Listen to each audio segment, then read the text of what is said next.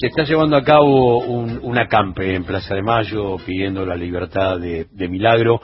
Hoy decíamos, cuando en el editorial planteábamos que eh, en la República Argentina hay un sector absolutamente antidemocrático de la oposición, hoy llamado Partido Judicial, que con un fallo absolutamente unitario lo que hizo fue poner a la Corte Suprema eh, casi en guardia, enfrentar al resto de la República Argentina, pero decíamos que con la reforma de la Corte Suprema Jugenia, eh, seguramente comenzó ese laboratorio del Laufer cuando se armó esa corte de mayoría automática muy muy a lo menemismo eh, para que Morales tuviese allí una escribanía que le diga que sí a todo lo que el tipo planteaba y para eso dos de los diputados del radicalismo que votaron la ampliación del número, 48 o 24 horas después, estaban este, siendo convertidos en jueces. Por lo tanto, Jujuy tiene bastante para explicar de qué se trata todo esto, que obviamente tiene como punto culminante la locura de, de Milagro Sala presa a través de cómo se inventaron tantas causas. Uno siempre recuerda ese, ese gran documental de Cintia García, y, y Grifo Adorno, donde eh, aparece Sanz desde el radicalismo diciendo eh, la, primera causa fue inventada, estaba bastante desprolija, después no, ¿eh? Tenés que ver eso, tenés que ver al tipo planteándolo, eh, sí, bueno, ¿qué va a hacer? Pero había que hacerlo, porque si no, no se podía gobernar. esta fue la frase completa de Sanz en ese documental. La primera causa, bueno, la armamos, la inventamos, después ya no, ¿eh? La pucha, ¿cómo se sigue en el marco del sistema democrático después de plantear eso? Fernando Gómez es parte de, de la CAMPE del Frente Milagro. Fernando, buen día, ¿cómo va?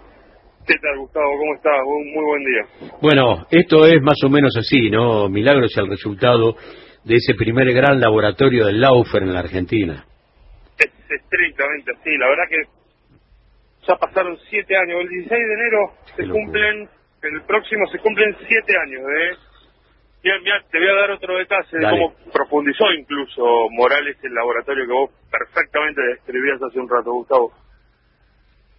La persona que el 16 de enero del 2016 le pone las esposas a Milagro Sala como ministro de Seguridad de Gerardo Morales es Ekel Meyer, un, un histórico dirigente radical de la provincia, formado en el extranjero, que fue quien tomó protagonismo en el allanamiento a la casa de Milagro para poder detenerlo mientras se desarrollaba la CAMPE con la imputación única, como vos bien decías, de la CAMPE. Sí. Hoy Meyer es integrante del Supremo Tribunal de Justicia de la provincia de Jujuy. Claro. El que le puso las esposas a Milagro. Sí, sí. Como funcionario de Gerardo Morales, además de los diputados que nombraste.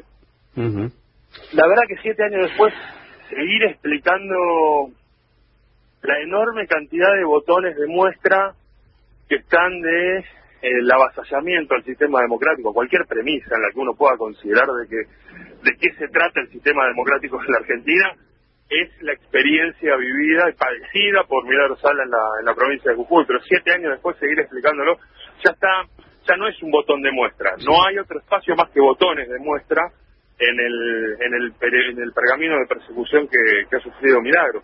Por eso el acampe arrancó con una consigna muy decisiva que tiene que ver con con la decisión de la Corte Suprema de ratificar la condena de 13 años en la causa Pibes Villeros. Yo, por ahí, un pequeño paréntesis de qué es esa causa. Esa causa es la que la condena Milagro por asociación ilícita, 13 años de prisión, defraudación a la administración pública, porque en una cooperativa que se llama Pibes Villeros, y de ahí el nombre de la causa, detectaron irregularidades administrativas. Se pidió como prueba esencial que se hiciera una pericia para poder determinar si, lo, si el dinero de esa cooperativa que era destinado a la construcción de vivienda, efectivamente se construyeron las viviendas y se negó la pericia durante toda la instrucción y todo el desarrollo del Tribunal Oral.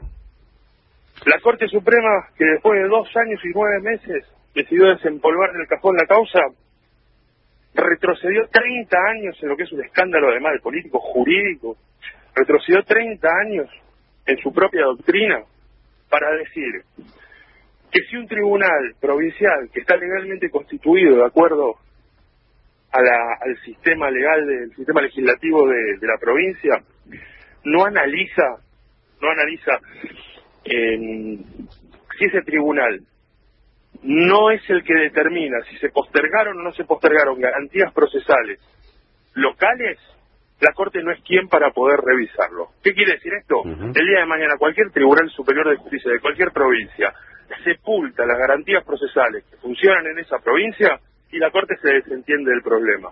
Esto es inédito, inédito. Hace 30 años que no hay una doctrina similar. Entonces, en ese escándalo jurídico, pero también nos deja privados de la posibilidad de seguir discutiendo la libertad de milagro en el ámbito institucional judicial. Con lo cual, el, el, ACAMPE tiene una consigna decisiva que es el indulto. El indulto ya milagros. Se habla, no se dice, es una rémora de la monarquía. Pongamos las cosas en orden. Primero, está reconocido en el artículo 99 y 5 de la Constitución Nacional. Muy bien. Segundo, es una facultad que tiene el Poder Ejecutivo, excluyentemente. ¿Es una rémora monárquica? Hay incrustaciones jurídicas que son rémoras de, la, de los viejos sistemas monárquicos, hay miles. Esta puede ser una más, es el perdón. Pero más allá del perdón, porque ese no es el instrumento esencial.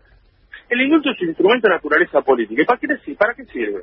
Si vos ves que otro poder del Estado se está llevando puesta premisas esenciales de la Constitución Nacional, si está, como se dijo desde la, de la suma del Poder Ejecutivo, que hay una persecución política montada sobre Milagro Sala, que es un escándalo su prisión, hay intervenciones de la Corte Interamericana de Derechos Humanos, de la Comisión Interamericana de Derechos Humanos, del Comité contra la Tortura de la ONU, hay gravedad institucional en el conflicto, vos podés utilizar esta herramienta para recomponer en el sistema de distribución de poderes un poquito la vigencia constitucional en el país. Fernando, por eso pedimos el indulto. Ningún medio del poder real, ningún político de la derecha en la Argentina dijo en tiempos de Carlos Saúl Menem que el indulto era una rémora monárquica a la hora de dejar en libertad a los represores de la última dictadura. Cuidaban a los suyos. Por lo tanto, que vinieron a imponer un sistema en la Argentina para garantizarles sus negocios. Sí, señor. Cuidar a los suyos es el único valor y atributo que tienen esos miserables. Sí, señor. El problema es los, nuestros que no cuidan a los nuestros. ¿Qué está planteado en, en Plaza de Mayo para las próximas horas? Contame si hay algún tipo de qué sé yo, por ahí juntada, charla, actos, contame cómo viene la mano.